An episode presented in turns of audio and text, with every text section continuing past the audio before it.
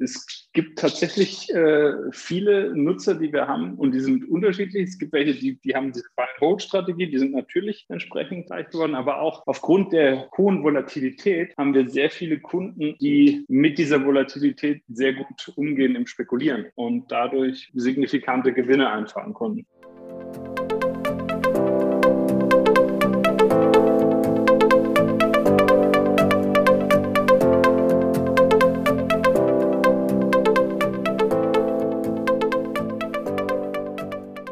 Kaum ein Thema beschäftigt die Finanzindustrie derzeit so sehr wie das Thema Kryptowährungen. Sagenhafte Kurssteigerungen, ein wenig regulierter Markt und wilde Spekulationen sorgen zudem immer wieder für kuriose Geschichten. Grund für mich hier einmal genauer bei einem Experten nachzufragen. Herzlich willkommen, hier ist wieder eine neue Episode vom Extra ETF Podcast. Hier erfahren Sie alles, was Sie für eine erfolgreiche Geldanlage mit ETFs wissen müssen. Ich begrüße Sie zur 57. Podcast-Folge.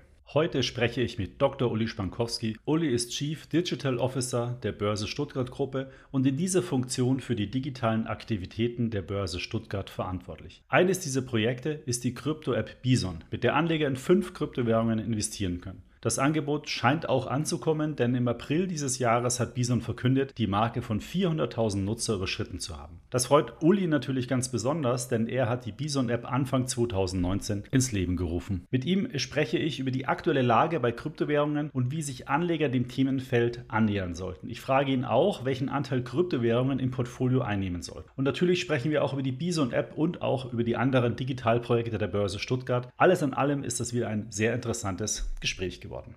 Bevor wir aber in das Gespräch gehen, noch zwei Hinweise in eigener Sache. In der aktuellen Ausgabe des Extra-Magazins gibt es diesmal ein 28-seitiges Spezial zum Thema Kryptowährungen. Wenn Sie also näher in das Thema einsteigen möchten, kann ich Ihnen dieses Heft und die Beilage nur empfehlen. Kaufen können Sie das Heft an ausgewählten Kiosken oder in unserem Onlineshop unter shop.extraetf.com. Und noch ein zweiter Hinweis. Seit vergangener Woche haben wir auf extraetf.com auch Testberichte zu verschiedenen Kryptobrokern. Wenn Sie sich also mal ein Bild machen wollen, wo man überall Kryptowährungen kaufen kann bzw. handeln kann, dann sollten Sie da auf alle Fälle mal reinschauen. Die Testberichte finden Sie unter extraetf.com slash krypto-broker und Krypto in diesem Fall mit K geschrieben. Beide Links finden Sie aber natürlich auch in den Show Notes dieser Episode. Nun aber direkt in den Talk mit Dr. Uli Spankowski. Ja, hallo Uli, herzlich willkommen im Extra ETF Podcast. Hallo Markus und vielen Dank, dass ich dabei sein darf. Ja, gerne. Äh, freue mich schon auf unser Gespräch. Es ist ja auch ein Thema, was äh, derzeit in aller Munde ist. Viele Broker beschäftigen sich mit dem Thema, ihr ja schon sehr lange. Ähm, das wollen wir heute alles ein bisschen erkunden. Und äh, ja, auch die Kunden beschäftigen sich natürlich, die User damit, denn äh, im Frühjahr gab es ja sagenhafte Kursanstiege bei diversen Kryptowährungen. Jetzt ist es wieder ein bisschen ruhiger geworden. Aber ähm, ich hatte in meiner letzten Podcast-Folge vergangene Woche auch erwähnt, dass es bereits ja über 10.000 verschiedene Kryptowährungen gibt. Wie schätzt du denn so die Entwicklung ein? Du bist ja ganz nah dran an dem Thema. Ja, es ist tatsächlich sehr spannend. Also ich habe mal geschaut, äh, äh, gerade heute Morgen nochmal, wir sind mittlerweile schon über 11.000, sogar schon über 11.100 verschiedenen Kryptos oder Tokens, die entwickeln sich rasant. Da muss man jetzt natürlich auch sagen, es gibt viele, die sind so ja, Versuchsprojekte, also die, die Top 50 bis 100, äh, hinter denen stehen dann auch entsprechende Marktkapitalisierungen und äh, entsprechende Projekte hinter den Projekten, zum Teil bestimmte Foundations und äh, das sind schon die äh, eher, eher größeren Kryptowerte unter den Top 100 so und dann kommen einfach, äh, es ist ja ein sehr offenes System und auch eine sehr offene Technologie. Das heißt, jeder kann theoretisch seine eigene Kryptowährung entwerfen und über das Smart Contracting beispielsweise auf Ethereum-Basis dann eine eigene Art von Token oder Kryptowährung kreieren. Und das ist auch der Grund, warum das Ganze äh, so stark äh, anwächst. Was natürlich interessant wird, sicherlich, sind zukünftig die Anwendungsfelder.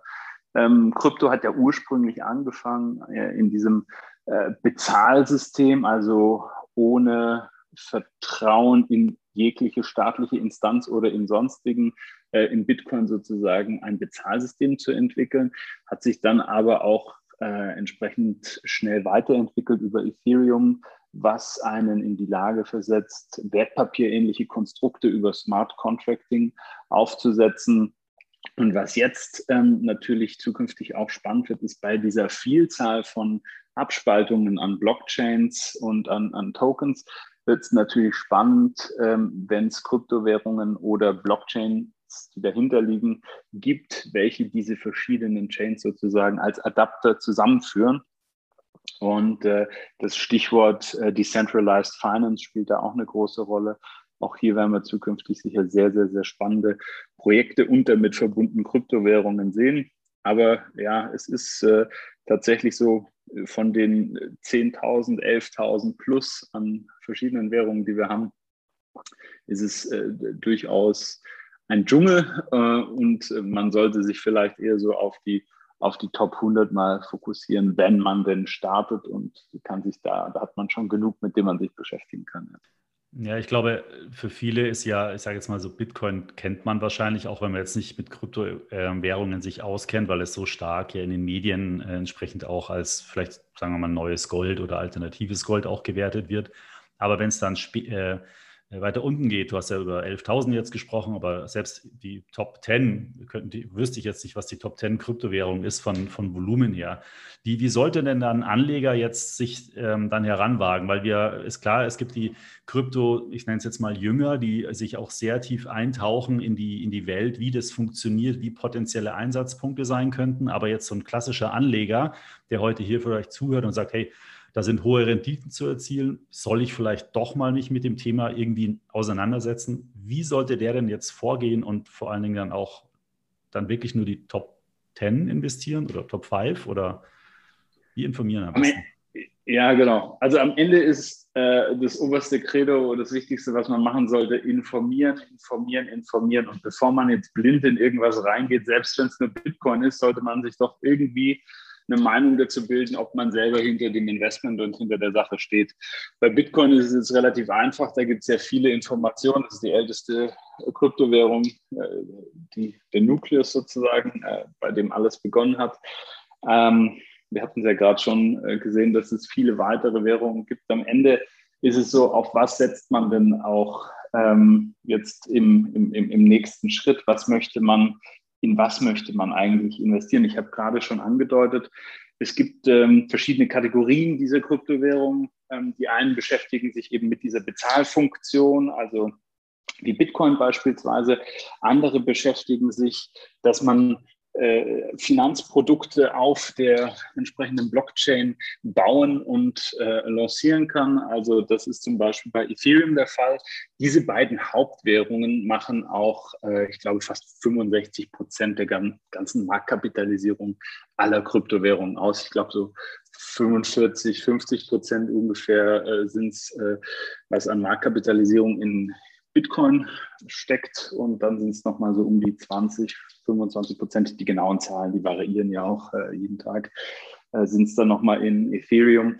Und wenn man sich jetzt herantastet, dann sollte man sich mit diesen Protokollen und mit diesen Blockchains und den Projekten auseinandersetzen und sich überlegen, ob das was für einen ist. Man kann dann natürlich auch schnell sich weiterentwickeln. Ich hatte ähm, ja vorher auch gesagt, dass es so Adapter-Kryptowährungen äh, oder Blockchains gibt, ähm, die versuchen, die verschiedenen Blockchains zueinander zu bringen. Also beispielsweise äh, Polkadot ist dann ein Beispiel dafür oder auch Cardano. Und dann gibt es in diesem Decentralized Finance Bereich äh, auch spannende Projekte, die ähm, eben auch versuchen, da Finanzierungen und ähm, ja, ähm, Kreditlinien etc. pp. abzubilden ohne bankliche Instanzen. Ähm, ich glaube, wenn man sich die Top 20 mal anschaut, da hat man so viel an Informationen, äh, durch die man sich durch äh, ja, kann und äh, sich eine Meinung dazu bilden kann. Ganz wichtig ist einfach, dass man auf vertrauenswürdige Informationsquellen setzt beispielsweise über die Börse Stuttgart, äh, über die Börse Stuttgart Digital Exchange oder die Bison App werden auch Informationen bereitgestellt zu verschiedenen Kryptowährungen. Und ähm, gerade wenn man loslegt, ist es einfach wichtig, dass man sich vorab, bevor man investiert, einfach Gedanken macht, ist das das Relevante und kann ich da reingehen? Und eine Sache ist vielleicht auch noch wichtig, das ist eine Technologie. Eine Technologie an sich entwickelt sich normalerweise weiter. Das heißt, Wir stehen jetzt relativ noch früh im Zyklus. Das Ganze fängt jetzt immer stärker an, sich weiterzuentwickeln. Das heißt, man sollte dann schon auch dranbleiben und sich überlegen, ist die ursprüngliche Technologie, in die ich da jetzt investiert habe, ähm, langfristig das, in was der Markt gehen könnte, oder gibt es Abspaltungen? Äh, wird sich das Ganze in eine andere Richtung? Das, das finde ich aber auch gleichzeitig halt sehr schwer zu beurteilen, also weil man ja nicht der Experte ist und ähm, da, da, müsste man ja auch gleichzeitig dann dazu ja wieder alle anderen Projekte auch mitverfolgen. Weil wenn jetzt, sagen wir mal, zehn am gleichen Thema irgendwie arbeiten und das eine ist jetzt vielleicht momentan das höchst gewichtete, sage ich mal, oder das wertvollste Projekt, dann muss ich ja trotzdem die anderen anschauen. Was kann ja sein, dass die vielleicht eine bessere Technologie haben? Genau, das merkt man relativ. Ja, das ist völlig richtig. Das merkt man dann äh, relativ schnell eben über die Marktkapitalisierung. Das heißt, die erfolgreichen Projekte, in die investieren dann auch relativ viele institutionelle oder auch Privatpersonen und die kommen dann einfach mit der Marktkapitalisierung nach oben. Das heißt, äh, zu Beginn kann man sich ganz getrost mit den Top äh, was weiß ich, fünf, sechs Kryptowährungen beschäftigen. Und wenn man dann ähm, mal das Gefühl hat, dass man hier einen Durchblick hat, dann kann man sich auch vielleicht mal auf der siebten bis zur 20, 30. Kryptowährung anschauen, was eigentlich diese diese Idee hinter den Projekten ist und ob man da rein investieren möchte. Ich hatte ja in der letzten Folge ähm, auch schon erläutert, wie man so grundsätzlich investieren kann über Börsen oder über zum Beispiel eure App oder über ETPs ja auch, die jetzt auch immer mehr äh, angeboten werden, also dass man über Wertpapiere in die Kryptowährungen investieren kann. Ähm, bei Bitcoin ist es ja so, dass es wahrscheinlich als Investment das Produkt äh, oder die Währung auch ist, die am meisten irgendwie investierbar gemacht wurde auf der ganzen Welt. Also in Amerika, ETFs und ETNs gibt es ja da. Ähm, ist das der Grund, dass dann auch so Währungen so stark steigen? Oder, oder gibt es da auch dann wirklich reale Gründe? Weil ich habe mich schon immer gefragt, das hast du ja auch gerade so ein bisschen angedeutet, was setzt sich durch, welche Technologie? Der Wert von einer Kryptowährung, äh, weil man, wenn man jetzt zum Beispiel manche, sagen wir mal so Value-Investoren äh, anspricht, beziehungsweise da Meldungen von denen liest, die sagen, ja, das ist nichts wert, äh, weil da keine, äh, sagen wir mal, kein, kein keine Produkt im Endeffekt dahinter steht. Ähm, aber wenn ich jetzt in eine Währung der zweiten, dritten Reihe investiere, wie kann ich denn dann feststellen, was es wert ist und wann wird eine Kryptowährung eigentlich vom, vom Kern her auch mehr wert, nicht nur durch Spekulation? ist, ist eine super valide Frage und ich glaube, du hast auch einen wesentlichen Punkt äh, angesprochen, warum es natürlich äh, zu einem steigenden äh, Kurs kommt. Das ist Angebot und Nachfrage. Ähm, Bitcoin und Co. sind weltweit einfach über die Jahre mehr und mehr ins, ins zentrale Licht der Öffentlichkeit gerückt. Dann haben auch so äh, institutionelle Anbieter wie wir angefangen, ab 2019 dann den Weg für den Massenmarkt in diese Kryptowährung zu ermöglichen für denjenigen, der es möchte. Und das hat sicherlich dazu beigetragen, dass einfach äh, insgesamt das, äh, ja, die, die Bekanntheit dieser, dieser Kryptowährung nach vorne schreitet, Stück für Stück und dementsprechend natürlich auch der Preis reingeht. Aber, und das ist eigentlich das Essentielle, ich habe natürlich hinter so einer Kryptowährung einen bestimmten Zweck, eine bestimmte Idee oder gar eine bestimmte Technologie, in die, in, in die investiere ich ja auch. Also jetzt beim Beispiel Bitcoin. Die ursprüngliche Idee war es, ein Zahl Bezahlsystem zu schaffen, ein Zahlungssystem, das unabhängig von staatlicher Souveränität ist, das ich überall einsetzen kann. Jetzt können wir uns überlegen, in Europa, in Amerika, Japan oder großen Teil von Asien, da habe ich überall stabile Währungssysteme. Ja. Also mit dem Euro, glaube ich, jetzt ähm, wird sich der Bitcoin schwer tun, den Euro abzulösen, einfach weil bei uns funktioniert es. Im Übrigen, hinter dem Euro, den wir, mit dem wir an der Kasse stehen und in den Händen halten, da steht genauso wenig, außer das Zahlungsversprechen der Zentralbank, ja, wie hinter dem technischen Protokoll äh, des Bitcoin. Natürlich, ja, es ist nicht hundertprozentig vergleichbar als Währung bin ich schon auch äh, dabei. Aber ich habe, und das, jetzt komme ich auf den Punkt, in anderen Regionen dieser Erde einfach sehr, sehr, sehr schwache Währungssysteme mit einer unglaublich schwierigen Werthaltigkeit und Wertaufbewahrungsfunktion. Ja. Vor kurzem, vor sechs Wochen ungefähr, hat El Salvador ähm, als erstes Land den Bitcoin als äh, Tender, als Währungstender installiert. Nicht den Dollar, nicht den Euro, nicht sonst was, sondern Bitcoin. Ja? Und da sieht man, wie das Stück für Stück schon auch global in, in, in diese Richtung geht, dass man auch mit dieser Währung tatsächlich auch bezahlen kann. Macht das Sinn für uns in einem so währungsstabilen Gebiet wie Europa das zu haben? Vielleicht eher nicht. Ich habe aber auch Afrika, ich habe Südamerika, ich habe so viele Länder, vor allem im südlichen äh, Äquatorteil, ähm, die einfach einen großen Bedarf an einer stabilen äh, Währung haben und vor allem von einer Währung, die dann nicht von einer staatlichen Souveränität beeinflusst werden kann. Möglicherweise ist es ja dann der US-Dollar eigentlich, ja, also als Leitwährung. Genau, normalerweise sind es äh, US-Dollar oder ja, äh, vielleicht auch manchmal der Euro oder es kann auch irgendwann mal sein, dass der, der Yuan äh, da dann äh, irgendwie ins Spiel kommt. Aber all diese Währungen sind abhängig von staatlichen Souveränitäten und ich weiß natürlich nicht, wie das dann weitergeht. Und ja, so kann man natürlich sagen, da steht schon eine gewisse äh, Wertaufbewahrungsfunktion dahinter. Es steht natürlich bei uns in, in Europa und in Amerika vielleicht eher diese Spekulationsgedanke im, im Hintergrund.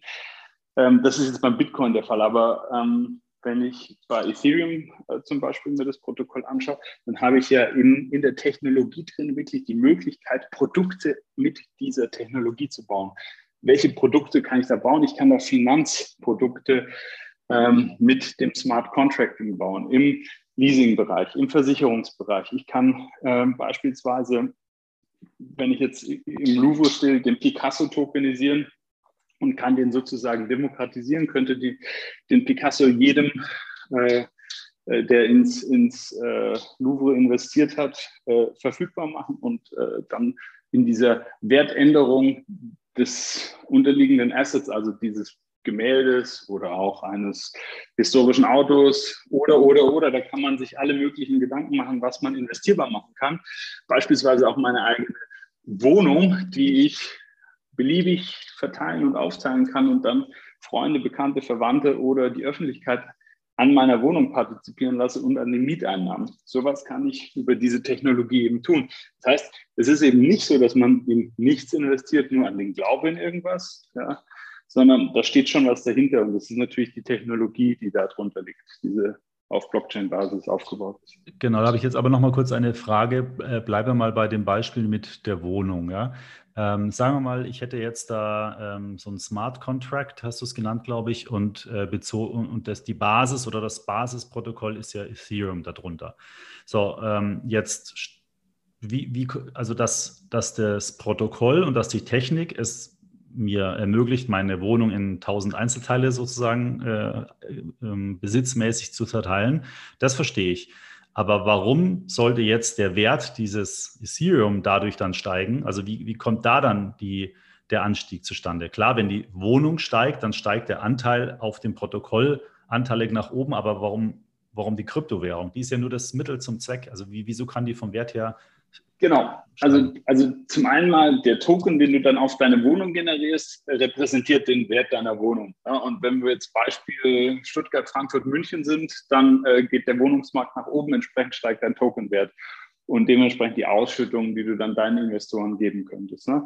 Ähm, die Kryptowährung darunter, die steigt natürlich im Wert, weil sie dich technologisch dazu in die Lage versetzt, diese Produkte zu bauen. Also das heißt, du brauchst ja diese Kryptowährung. Ja? Du musst auch ähm, im, im, sozusagen in, in Verbindung mit dem Netzwerk stehen, dass das überhaupt hergestellt werden kann. Und dadurch wird natürlich der Nutzen dieser ähm, unter darunter liegenden äh, Blockchain äh, vergrößert und dementsprechend auch ähm, der, der Wert der Kryptowährungen, die damit verbunden sind. Das heißt aber jetzt theoretisch, wenn jetzt sich eine Kryptowährung technologisch durchsetzt und alle möglichen anderen Produkte darauf sich beziehen sozusagen, dann äh, müssen die dann immer einen Teil dieser Basis-Kryptowährung mit nutzen und dadurch steigt die Nachfrage in der Basiswährung. Genau, du musst ja Netzwerks werden, um beispielsweise Überträge stattfinden lassen zu können, um Tokens von A nach B zu schicken. Und das machst du dann eben wieder über die entsprechende Blockchain. Okay. Das heißt also, theoretisch kommt es dann eigentlich nur darauf an, wie groß der zugrunde liegende Markt ist. Also wenn jetzt alle Immobilien auf der ganzen Welt, um bei dem Beispiel mal zu bleiben, äh, so digital verbrieft werden würden, dann würde das eine riesen Nachfrage nach so einer Kryptowährung erzeugen. Genau, aus dem Grund, und das ist so, deswegen finde ich beispielsweise jetzt neben Bitcoin gerade dieses Ethereum-Protokoll und die Blockchain und die Kryptowährung so spannend, weil man damit natürlich tendenziell zukünftig sehr viel anfangen kann. Ne? Also während ich beim Bitcoin eher diesen Bezahlsystemcharakter äh, habe, habe ich eben diese, diesen ja schon fast Produktions, Produktionscharakter mit der, mit der Ethereum-Blockchain, dass ich eben Dinge äh, und wenn es nur Finanzprodukte sind, herstellen kann. Ne? Und das ist sicherlich interessant. Hm, spannend. Ist das auch der Grund, warum ihr als Börse Stuttgart ähm, sich so intensiv mit dem Thema beschäftigt? Weil ich habe jetzt mal nachgeschaut, ihr habt ja doch eine ganze Menge Aktivitäten. Ihr habt natürlich Bison, das ist, sagen wir mal, eher so ein Privatanlegerprodukt. Dann die BSDEX, die Börse Stuttgart Digital Exchange. Das ist, würde ich sagen, eher, ja, wie der Name schon sagt, eine digitale Börse. Äh, dann habt ihr noch so einen Verwahrer, so angelehnt an Fort Knox, der heißt Blocknox. Ähm, das ist ja schon eine relativ viele Aktivitäten. Warum? Was versprecht ja, ihr euch dann davon? Also das ist äh, genau eigentlich der strategische Gedanke hinter dem ganzen Thema, dass sich der Finanzmarkt, der Art und Weise, wie wir zukünftig finanzieren und investieren werden, sich sehr stark wandeln wird. Und zwar in Richtung hin dieser digitalen Assets. Ich jetzt gerade erwähnt, Finanzprodukte können nicht nur künftig von einer Bank äh, gebaut werden, sondern theoretisch von ähm, auf der technischen Seite einfach von, von, von jedem, der Zugang zu dieser Technologie und zu diesem Netzwerk hat. Es ist natürlich immer ganz klar, dass man die regulatorischen Voraussetzungen da ähm, haben muss. Aber ähm, es ist einfach eine ganz andere Art und Weise, wie ich äh, investieren kann und auch in was ich investieren kann. Jetzt hat man gerade die Wohnung, wir haben äh, Gemälde, wir haben historische Autos, wir haben aber auch zum Beispiel Maschinenkapazitäten ja, oder Produktionsteile von großen äh, Konzernen. Also beispielsweise, ich kann in die Autolinie A, B oder C investieren und muss nicht in die gesamte Firma rein investieren. Oder ich kann im äh, Mobilitätsbereich sagen, ich gehe nur auf äh, Firmen, die, also die Elektromobilitätssparte und nehme nicht die gesamte Firma mit hinzu. Und ich kann halt sehr viel granularer einzelne Dinge äh, finanzieren. Und ähm, deswegen auch als Börse Stuttgart wir haben ein komplettes digitales Asset-Ökosystem aufgebaut, von der Emission von solchen Tokens über die verschiedenen Handelsplätze, die du genannt hast, also Bison für ihr Privatanleger, also Stuttgart Digital Exchange auf der ähm, B2B-Seite, also auf der institutionellen Seite, bis hin zum Verwahrer, der diese Kryptowährung dann auch verwahren kann. Ähm, weil wir eben glauben, dass sich mittel- bis langfristig sehr viel in diesem Bereich abspielen wird. Und dann ähm, habe ich sozusagen eine parallele Welt der digitalen Vermögenswerte und die müssen wir natürlich abbilden. Angefangen haben wir ganz klassisch in diesem Krypto, Bitcoin und Co. Handelbereich, aber wir haben uns natürlich äh, nebenher äh, diese ganze Wertschöpfungskette entsprechend erschlossen und äh, auch aufgebaut, ja, inklusive dem Verwahrer, wie du gesagt hast, mit der Blocknox. Und wie, mit was für einer, sagen wir mal, Zeitrahmen rechnest du, dass das so ein relevantes, sagen wir mal, Geschäft oder Markt wird eher? Also nicht Geschäft unbedingt, aber dass, dass da wirklich dieser Bruch, der Strukturwandel stattfindet? Ja, also hier ist eine Sache ganz wichtig, sehr viel hängt an der Regulatorik. Und ähm, ähm, als ich das Ganze 2017 für die Gruppe Börse Stuttgart entworfen und gebaut habe, ähm, war immer mein Gedanke, 2020 handeln wir die ersten äh, digitalen Aktien von irgendwelchen Projekten oder Gemälden auf der Börse Stuttgart Digital Exchange. Das hat sich leider so nicht bewahrheitet, weil hinter der ganzen, sag ich mal, technischen Komponente noch diese regulatorische steht. Und äh, da ist es tatsächlich der Fall, dass sich die Technologie weiter schneller entwickelt, als die Regulatorik, die damit einhergeht. Und vor allem in Deutschland sind wir hier noch so ein, so ein Tick äh, im Vergleich zu anderen Jurisdiktionen ähm, hinten dran. Wir sind stark am Aufholen. Jetzt gibt es auch das äh, Gesetz äh, zu den elektronischen Wertpapieren, das jetzt vor kurzem ähm, verabschiedet wurde. Äh, Und wir bewegen uns da schon in die richtige Richtung, aber ähm, lange Rede, kurzer Sinn. Ich, ich, ich befürchte, dass wir nach wie vor zwei bis drei Jahre brauchen, bis wir die ersten ja, signifikanten, äh, auch großen Projekte am Markt sehen. Ähm, wobei hier auch schon sehr viele, sag ich mal, äh, große Unternehmen sich mit der Thematik beschäftigen. Also wir selbst haben auch mit, mit Bosch und Daimler hier ein, äh, ein entsprechend spannendes äh, Projekt gehabt, wo es gerade darum ging, diese Maschinenkapazitäten zu tokenisieren und dann handelbar zu machen über die Börse. Ähm, ähm, haben da auch gemeinsam mit den äh, zwei äh, großen Konzernen auch, auch Patente angemeldet in dem Bereich. Und äh, wir sehen schon, dass da eine entsprechende äh, ja, Nachfrage beziehungsweise eine Ambition da ist, ähm, das voranzubringen. Aber gerade, wie gesagt, Regulatorik spielt eine große Rolle und äh, dann natürlich die, die Sicherheit, die, die mit der ganzen Verwahrung ähm, einhergeht. Ja, das ist äh, auch das, was mich wirklich äh, an dem ganzen Thema am meisten eigentlich interessiert, diese Entwicklungen und, und dieser, dieses Überschwappen, nenne ich es mal, von der Spekulationswelt, was heute, glaube ich, schon noch der Großteil ja ist, hin in die Industrie und auf was für was auch immer für Wegen das dann geht. Das wird, glaube ich, richtig spannend dann auch äh, zu beobachten sein.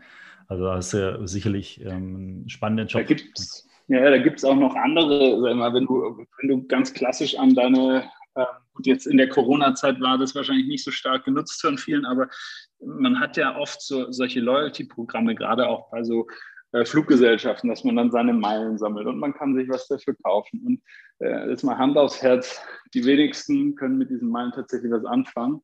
Und äh, man kann ja auch diese äh, Sachen tokenisiert darstellen und dann einfach den Handel in so Loyalty-Programmen ermöglichen, dass ich untereinander ja, meine verschiedenen Loyalty-Programme äh, gegeneinander handeln kann und auch wenn ich so mal hier in Urlaub mit der einen Fluglinie, dann mit der anderen, also da, da kann ich ja nichts damit anfangen, dann könnte ich das einfach so auf einem Zweitmarkt veräußern. Aber das ist ganz lustig, weil äh, dieses spezielle Thema, der, der Handel von Meilen, sage ich mal, von den diversen Fluggesellschaften, ich habe ja mal im Produktmanagement bei der DRB Bank damals, äh, jetzt Consorsbank, gearbeitet. Äh, und ich glaube, das war 2002 oder 2003. Damals hatte man schon, da gab es noch einen Anbieter, der hieß WebMiles, mit dem wollte man sowas ähm, auch schon umsetzen, wenn ich mich da recht entsinne. Also diese Idee, die gibt es schon sehr lange, aber es ist immer noch nicht umgesetzt. Da, da ist vielleicht ein, ein Punkt, der mir wichtig ist an der Stelle. Also ähm, ob das jetzt tokenisiert äh, dargestellt wird, also über die Blockchain oder untokenisiert, ist eigentlich bei vielen solchen Projekten steht eigentlich gar nicht so im Vordergrund. ähm, und ich habe auch schon oft gesehen, dass sehr viel mit Blockchain-Technologie versucht wird zu machen, wo man sagt, ja, warum macht ihr das eigentlich so? Das geht doch anders eigentlich viel geschickter. Und das sind schon Punkte, ähm, die man sich anschauen muss, welche Projekte setze ich tatsächlich mit Blockchain-Technologie um. Äh, da sind halt ein paar wesentliche Bestandteile der Unveränderlichkeit oder eben dieses, äh, äh, ich muss der anderen Partei insofern nicht vertrauen, weil das äh, Netzwerk die Validierung vornimmt, ob das tatsächlich auch der, der Wahrheit entspricht. Das, das, sollte man sich schon äh, also vor, vorab auch überlegen. Nicht, dass man jetzt Blockchain-Technologie für alles Mögliche einsetzt, was tendenziell auch anders gelöst werden kann und vielleicht sogar effizienter.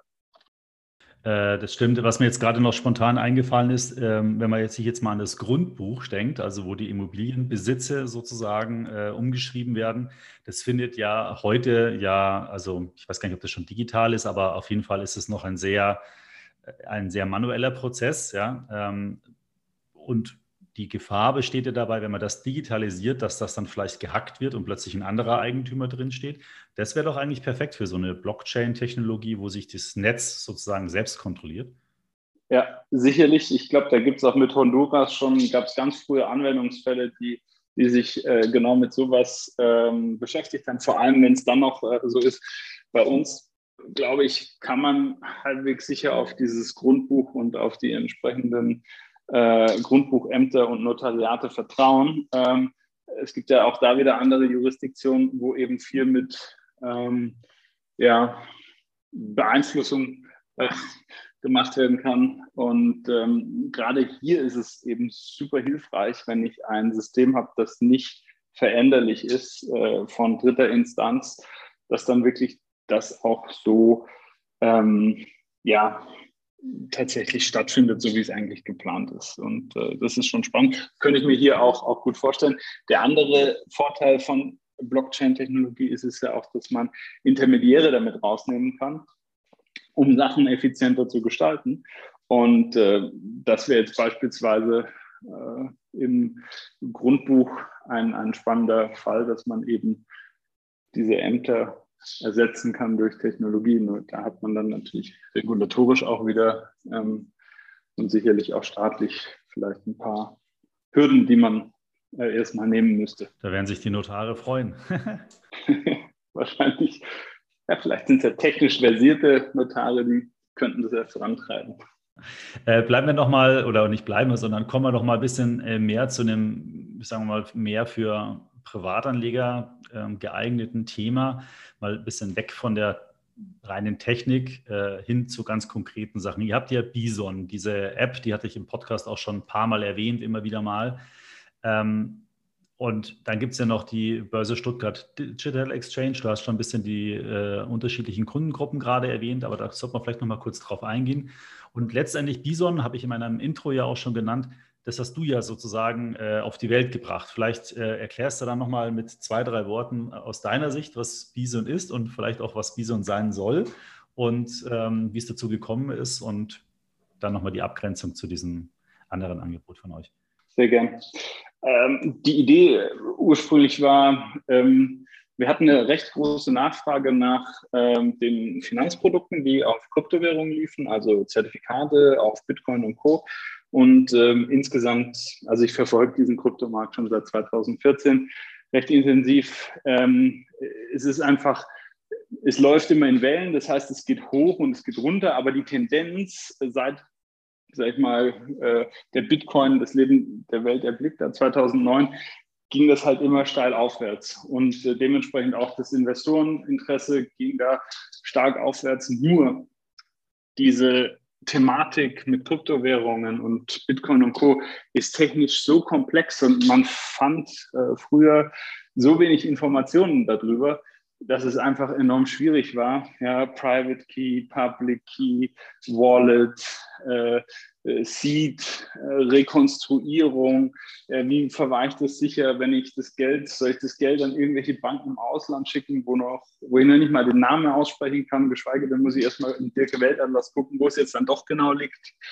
Ähm, und äh, ja, da haben wir einfach gesagt, nee, das Interesse ist da, das größte Problem ist, dass es nicht einfach ist zu investieren. Das heißt, ähm, einfach, smart, reliable.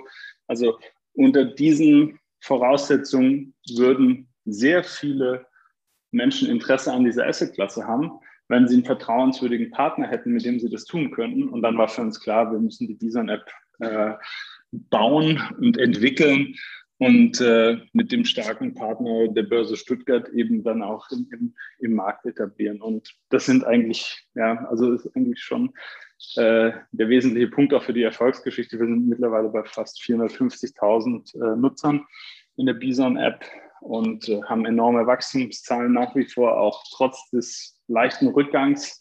Ähm, es war immer die Idee, einen einfachen Weg in diese Assetklasse reinzunehmen, den Kunden auch diesen komplexen Prozess, den technischen, der vor allem mit der Verwahrung zusammenhängt, abzunehmen, gleichzeitig aber den Kunde nicht zu bevormunden im Sinne von, wenn du äh, deine Kryptowährung selbst verwahren möchtest, kannst du dies gerne tun. Wir bieten dir nur an, dass wir das für dich machen. Also wenn du die Bison-App nutzt, dann kannst du dort sehr einfach ein Konto öffnen, Geld einzahlen, Kryptowährungen kaufen und die dann bei der Blocknox verwahren lassen, treuhänderisch. Sind also von Anfang an deine Kryptowährung. Du hast aber auch die Möglichkeit, die dir auf dein eigenes Wallet auszuzahlen. Nur da hast du halt wieder dann, ja, was machst du, wenn, also machst du alles richtig? Welche Wallet-Art nimmst du?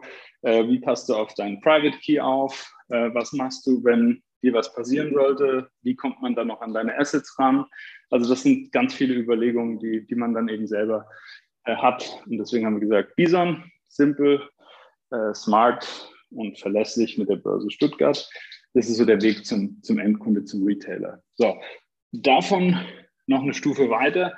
Du kannst natürlich nicht allen Kunden den gleichen Service, also entweder du kaufst den Ferrari, weil du schnell fahren möchtest, dann möchtest du aber gleichzeitig mit deinen drei oder vier Kindern und deinem Hund äh, in Urlaub fahren, dann bringt dir der Ferrari halt relativ wenig. Ja? Dann brauchst du halt ein beides Pferd, aber ist komplett anders. Und äh, die Ansprüche von Investoren sind halt genauso heterogen wie das Beispiel, das ich jetzt gerade mit den zwei Autos gebracht habe. Ähm, und entsprechend haben wir dann gesagt, die Börse Stuttgart Digital Exchange ist dazu da. Sie stellt einen eher, sag ich mal, für die versierteren Investoren, die auch sich stark mit dem Markt und auch mit einem Orderbuch beschäftigen und wissen, was das ist, äh, auf die Investorenkategorie zielt das Ganze ab. Und, ähm, Aber das können auch Privatanleger sein, oder theoretisch? Das können auch Privatanleger sein, natürlich. Also wir borden an der Börse Stuttgart Digital Exchange auch Privatanleger an. Also da kann sich jeder Privatanleger genauso wie bei Bison anmelden und äh, ein Konto eröffnen.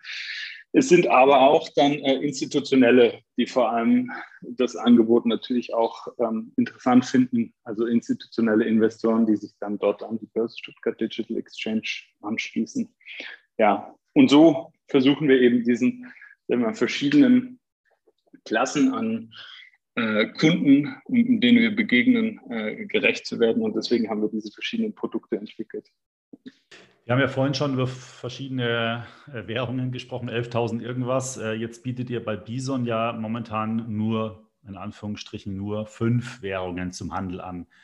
Ist da mal geplant, das auszuweiten, weil nur mal als Beispiel das Thema Dogecoin, das ist ja diese Spaßwährung, äh, die da so riesen gehabt wurde, das würde sich ja total anbieten, dass da Leute halt auch sich investieren, ist ja mittlerweile wahrscheinlich auch unter den Top 10 Währungen äh, und viele andere auch. Ist doch für euch eigentlich egal, oder? Ob ihr jetzt eine, fünf oder zehn Währungen drauf habt. Ähm, ja, also ja und nein. Also es ist, ähm, wenn es nach mir ginge und ich bin ja ein sehr äh, ähm, sag ich mal, produkt- und kundenorientierter Mensch. Ich, ich hätte sehr gerne viel schneller, viel mehr Währungen gehabt. Wir sind an dem Thema dran. Wir werden jetzt auch in Kürze zwei weitere Währungen äh, live nehmen. Äh, in den nächsten, sag mal, zwei Monaten ungefähr äh, sind die dann verfügbar. Und dann bis Ende des Jahres werden es dann nochmal äh, wahrscheinlich acht weitere Währungen sein. Ähm, der, der herausfordernde Teil liegt für uns tatsächlich in der Verwahrung. Für diejenigen Kunden, die das treuhänderisch nicht bei uns verwahrt haben möchten, ist es weniger ein Problem. Aber wir sind ja für die Verwahrung am Ende für den Kunde verantwortlich. Und entsprechend müssen die technischen Systeme ähm, so aufgestellt sein, dass wir auch für uns sicher sagen können, ähm, diesen Service können wir entsprechend mit dem Leistungsversprechen einer Börse Stuttgart auch sicher erbringen. Und ja, das kostet halt tatsächlich technisch viel Zeit. Dann äh, ist auch natürlich die Regulatorik, die man sich anschauen muss. Also sind diese Währungen tatsächlich Kryptowährungen im, im, im Sinne einer, einer Recheneinheit und äh, kann ich die als Kryptowährung anbieten. Dann gibt es noch steuerliche Themen. Also da hängt ein riesen Rattenschwanz an Sachen dran, die man eigentlich abklären muss. Ähm, und wir haben jetzt sehr viel Zeit darauf verwendet, in die Systeme rein zu investieren, damit wir schnell eine größere Masse an Kryptowährungen handelbar machen können und nicht so sehr schnell eine oder zwei weitere. Also das heißt, könnte mir auch vorstellen, warten. Äh, ich könnte mir auch vorstellen, dass ihr vielleicht so ein bisschen, sagen wir mal, überrascht wart von dem Erfolg insgesamt, auch den ihr damit gehabt habt, oder? Also ich meine, das ist ja schon eine, wenn man sagt 450.000 registrierte Nutzer, heißt ja nicht, dass jeder Kunde ist, wenn ich das richtig rausgehört habe, aber das ist ja, das ist ja so vergleichbar wie eine, keine Ahnung, äh, irgendeine mittelgroße Direktbank, ja.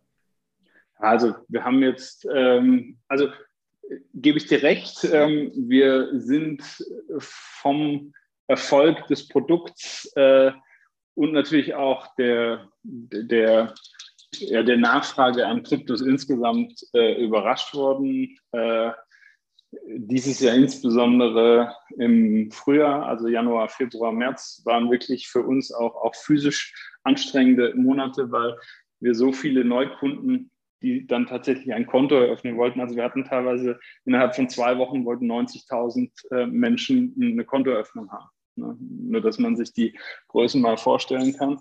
Ähm, und dafür waren wir einfach nicht vorbereitet. Man muss leider, ähm, oder was heißt leider, man, man muss halt damit ähm, entsprechende technischen Systemen, so diesen Videoident-Prozess äh, nehmen, den muss man eine bestimmte Menge forecasten, was man erwartet. Und es ist in unserem Geschäftsmodell, das sehr viel mit Trading und Volatilität äh, zu tun hat, ist sehr schlecht prognostizierbar. Das heißt, wenn man so einen Bullrun dann auf einmal kriegt und jeder möchte rein, dann hat man genau die Problematik. Ja. Das sind ja eher Luxusprobleme. Also uns freut es natürlich, dass das alles so gut ankommt.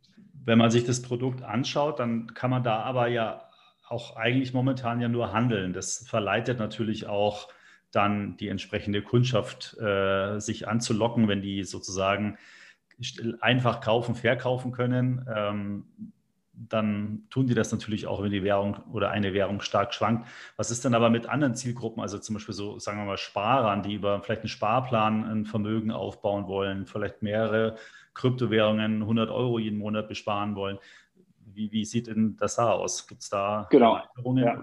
Planungen? Ja, also auch das ist auf jeden Fall, haben wir das auf der Roadmap. Es ist nur immer, äh, man kann ja mit einem Team äh, und das wächst zwar schnell, das Team, aber dennoch kann man, äh, muss man sich überlegen, eins nach dem anderen. Wir haben jetzt zum Beispiel viel wichtiger für unsere Kunden als der Sparplan äh, war ähm, die Möglichkeit von Limit-Ordern zu haben, ähm, was wir jetzt äh, vor kurzem äh, live geschalten haben. Ähm, äh, es wird jetzt sukzessive ausgerollt über alle Bison-Nutzer. Ähm, das wird jetzt, wie gesagt, die nächsten äh, Wochen bis Ende August sollte jeder Bison-Nutzer die Möglichkeit haben, auch die äh, Limit-Orders dann zu platzieren. Und äh, die Sparpläne werden auch stark äh, nachgefragt, eben nicht ganz so stark wie andere Dinge. Zum Beispiel fast alle wollen mehr Kryptowährung. Das ist so der größere Fokus. Aber Sparpläne gegen Ende des Jahres äh, stehen die ähm, auch auf der, auf der Produktentwicklungsroadmap, dass wir die höchstwahrscheinlich bis Jahresende dann auch äh, drin haben. Also die, die Planungen äh, oder die, die, die Pipeline ist voll, es muss halt nur alles Stück für Stück abgearbeitet werden. Genau, und dann ist es einfach eine Priorisierungssache, was, äh, wo drückt der Schuh mehr oder wo können wir den Kunden äh, den noch größeren äh, Gefallen tun, wenn wir jetzt denen entgegenkommen mit den, den Punkten. Also ich meine, das Produkt ist ein, du hast ja auch gefragt, wo geht's hin? Dieses Produkt ist lange nicht fertig. Bison hat eine sehr, sehr, sehr spannende Zukunft vor sich. Ähm, gerade, was ich jetzt vorher auch aufgezählt habe, mit möglichen anderen Assetklassen, die man eben handelbar machen kann äh, über so eine App. Äh, das wird schon auch die nächsten zwei, drei Jahre noch super interessant, wo die Reise hingeht mit Bison. Und äh, das oberste Ziel, die oberste Vision ist es eigentlich, für den Kunde das Problem zu lösen, immer dann, wenn er möchte, ein Asset, das er als spannend erachtet oder das im Markt gerade spannend ist, ähm, kaufen oder verkaufen zu können. Das ist natürlich eine Vision, die sehr langfristig ist. Ähm, du hast es gerade angesprochen, Dogecoin.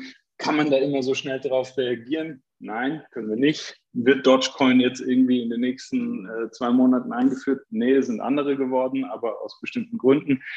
Ähm, wir haben ja auch eine gewisse Verantwortung. Äh, äh, und ja, also wenn man jetzt jede Spaßcoin, äh, die da auf einmal kurz hochkommt, äh, nimmt, dann ist es einfach auch, ja, die Frage, ist das, ist das jetzt das Richtige? Ja, muss ja auch, finde ich, gar nicht sein. Äh, hatte mir jetzt, äh, ist mir jetzt nur eingefallen, weil er das doch auch sehr präsent ist, weil Elon Musk ja da auch immer rauf und runter äh, tweetet. Äh, und dann ist es natürlich auch in einen entsprechenden Fokus äh, gekommen. Auf jeden Fall. Was, was mich nochmal, vielleicht können wir mal einmal so ein Beispiel machen, weil das habe ich äh, nämlich auch ähm, interessiert, als ich die Fragen hier auch mir überlegt hatte für unser Gespräch.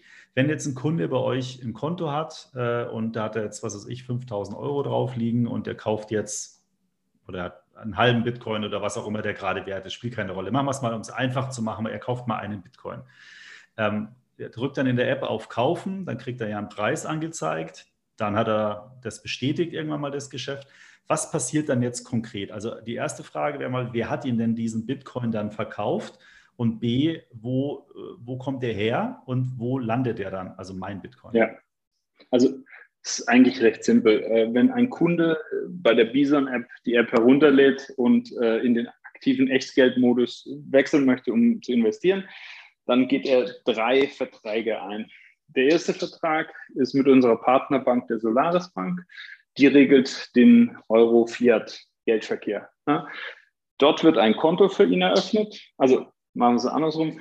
Am Anfang steht ein KYC-Prozess über den Partner ID Now. Ja, da wird dann übers Video-Ident-Verfahren werden meine Daten aufgenommen, werde ich gefragt, äh, Adresse, Alter, alle Daten aufgenommen, die man zur Eröffnung eines Kontos benötigt. Und dieser KYC, der wird dann gemacht zum einen mal für die Solaris Bank, die die Geldseite, die Euro-Geldseite regelt, die Euwax AG, welche der Partner ist für den Handel mit den Kryptowährungen. Also von diesem Partner bekommt man oder an diesen Partner verkauft man seine Kryptowährungen.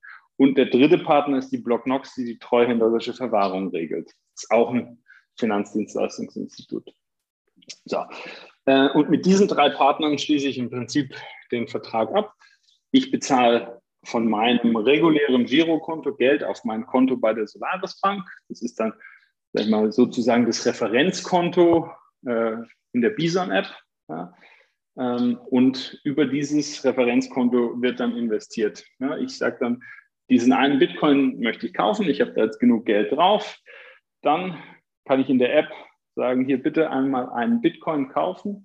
Dann quotiert mir die Euwax einen Preis, zeigt es an, zu diesem Preis kann ich den kaufen. Und dann wird der, wenn ich auf OK drücke, an mich verkauft, geht dann auch sofort rein rechtlich an mich über. Und die Euwax ist dann verpflichtet, diesen von mir gekauften Bitcoin, den ich von der Euwax gekauft habe, den überweist die Euwax an die Blocknox. So. Wo bekommt die Euwax den her?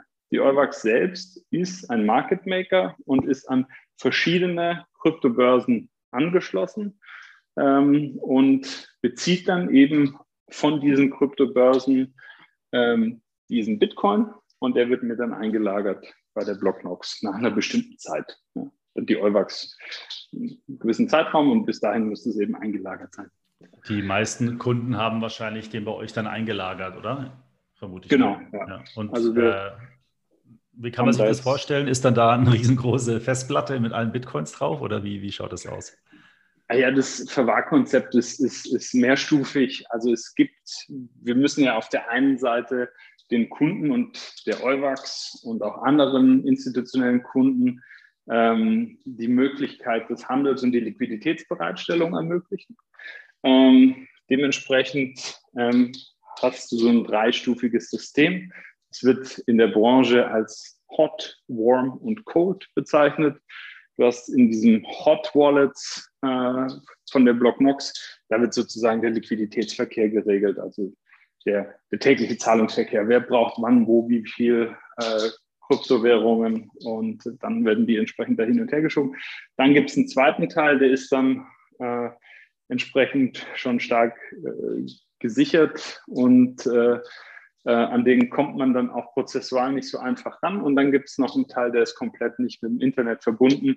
Ähm, da werden dann quasi diese äh, Bestände, sag ich mal, sicher durch die Blocknox prozessual als auch technisch verwahrt, ähm, sodass da kein, kein Schindluder und kein, kein Abkommen äh, von Coins ähm, ja, gemacht werden kann. Genau.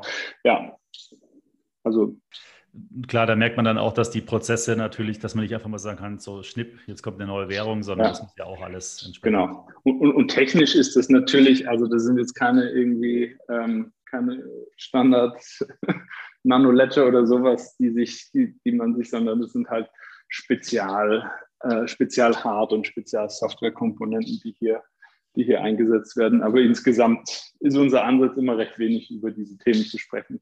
Ähm, ja. Nee, ich glaube, es ist ja nur wichtig, dass, dass jemand weiß, also was da so grob passiert, ja. Ähm, und ähm, Also mich hat es zumindest mal interessiert. Ich bin ja auch Kunde bei euch. Ja, dann, da war das jetzt mal eine, eine, eine Supportanfrage direkt beim Chef gestellt. Ja, ja, ja sehr gern. Also ich, ich bin da auch, äh, ich bin da eigentlich auch super auskunftsbereit und äh, erzähle da auch gern drüber. Es ist auch hochgradig spannend von der prozessualen, von der technischen Seite. Da, da kommen so viele Komponenten zusammen. Ich meine, diese Kryptowährungen kommen ja auch aus einem Bereich, äh, wo jedes Jahr ein neuer Hack und dann ist hier wieder was passiert. Die Börse wurde gehackt. Der Besitzer von der Kryptobörse ist irgendwie verschwunden und mit ihm die Keys seiner, seiner gesamten Kundschaft. Und das geht natürlich nicht. Also das, da, wir müssen hier super vorsichtig sein und aufpassen, dass hier alles prozessual technisch äh, sauber läuft. Wir haben das auch vom TÜV Süd dann auch noch ISO äh, zertifizieren lassen.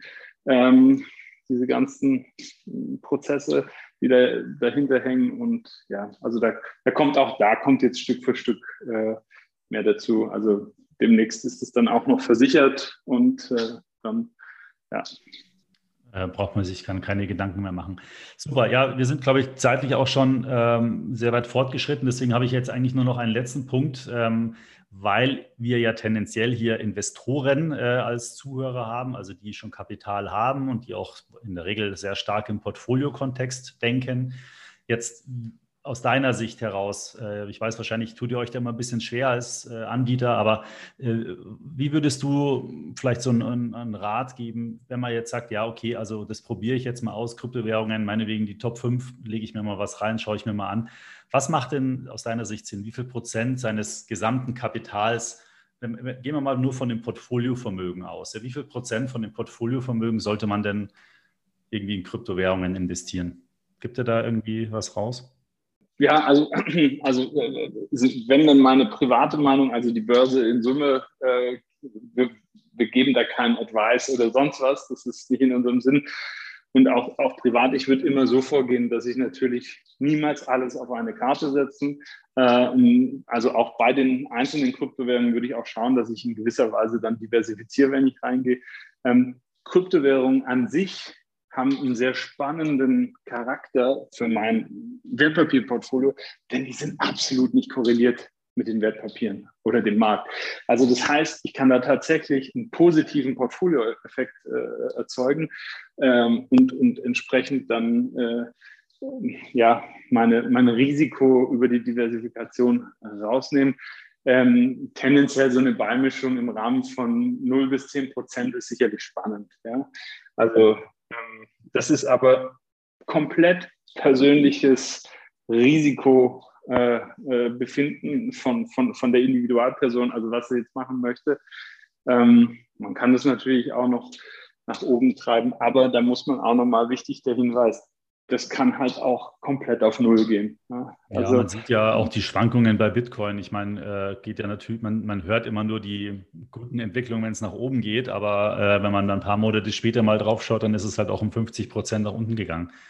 Ich mache dir ein Beispiel noch kurz am Schluss. Als die Bison-App am 31. Januar 2019 rauskam, äh, stand der Kurs bei 2800 äh, Euro für einen Bitcoin. Das heißt, die Nutzer, die uns da am Anfang äh, ähm, ja, begrüßt haben und mit uns den Bitcoin begrüßt haben und den gehalten haben, die haben halt eine entsprechende äh, Überverzehnfachung ihres, ihres Einsatzes. Ähm, gleichzeitig ging es im Mai diesen Jahres von über 50.000 auf, auf unter 25.000 runter. Also es ist einfach ein enorm volatiler Markt. Mit der Thematik muss man sich befassen.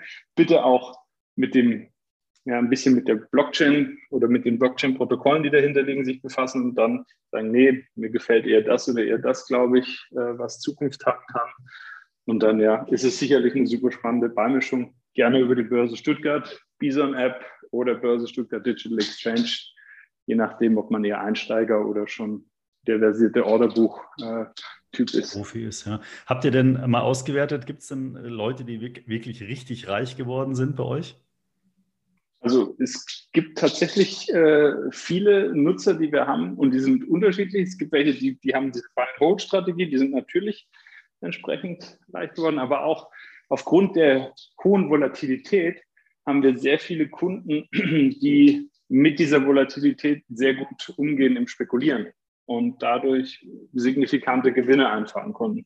Was auch interessant ist, aufgrund der Einfachheit, ähm, wir haben Kunden von 18 bis über 90 Jahre. Ne? Also auch aktiv tradende Kunden in diesem, in diesem Alter. Und das ist schon sehr spannend. Ja, super. Ja, Wahnsinn. Also äh, vielen Dank, äh, Uli, für dieses spannende Gespräch. Ähm, ich hoffe, Ihnen hat es auch gefallen, liebe Zuhörer. Ähm, danke echt für diese wirklich interessanten Einblicke. Vor allen Dingen auch das ganze Thema, was passiert dann so unterm äh, oder im Maschinenraum, fand ich persönlich ganz spannend, weil es dann einfach auch nochmal zusätzlich ein bisschen Vertrauen gibt. Und das ist, glaube ich, in dem Thema, hatte ich in der letzten Folge auch schon gesagt, mit das Entscheidende. Sogar du hast es gerade nochmal wiederholt, man muss sich genau überlegen, über welche Quellen informiert man sich, mit wem arbeitet man zusammen. Und da finde ich es eigentlich schön, jetzt auch nochmal für den Finanzplatz Deutschland, dass es dann die Börse Stuttgart in dem Fall ja sogar geschafft hat, hier ähm, ein Produkt oder einen Zugang, sagen wir mal, zu ermöglichen, wo man sich dann um viele Fragestellungen da gar keine großen Gedanken mehr machen muss. Vielen Dank, Markus. Hat mich sehr gefreut und äh, fand das Gespräch sehr spannend und angenehm. Danke dir. Ja, danke auch. Und äh, wenn ihr mal eure neuen Währungen draußen habt und einen Sparplan habt, können wir ja gerne nochmal ein Gespräch machen und uns über die Themen unterhalten. Danke dir, Uli. Auf Bis jeden Fall. Mal. Tschüss. Ciao, danke. Ich hoffe, Ihnen hat dieses Experteninterview mit Dr. Uli Spankowski ebenso gut gefallen wie mir. Wenn Sie hier mal im Podcast einen speziellen Gesprächspartner hören möchten, dann senden Sie mir doch gerne Ihren Wunsch an podcast.extraetf.com. Ich werde dann sehen, ob ich das für Sie organisieren kann. Ich würde mich auch sehr freuen, wenn Sie meinen Podcast abonnieren und bei Gefallen auch gerne weiterempfehlen. Weiterführende Informationen und Links zu diesem Podcast finden Sie in den Show Notes. Bis zum nächsten Podcast. Diese erscheint am 11. August und das wird wieder eine Folge mit meinem geschätzten Kollegen Timo Bautzus sein. Dort werden wir das Thema Geldanlage für Familien besprechen und natürlich auch wieder auf Ihre Fragen eingehen. Ich freue mich, wenn Sie da wieder reinhören. Bis zum nächsten Mal.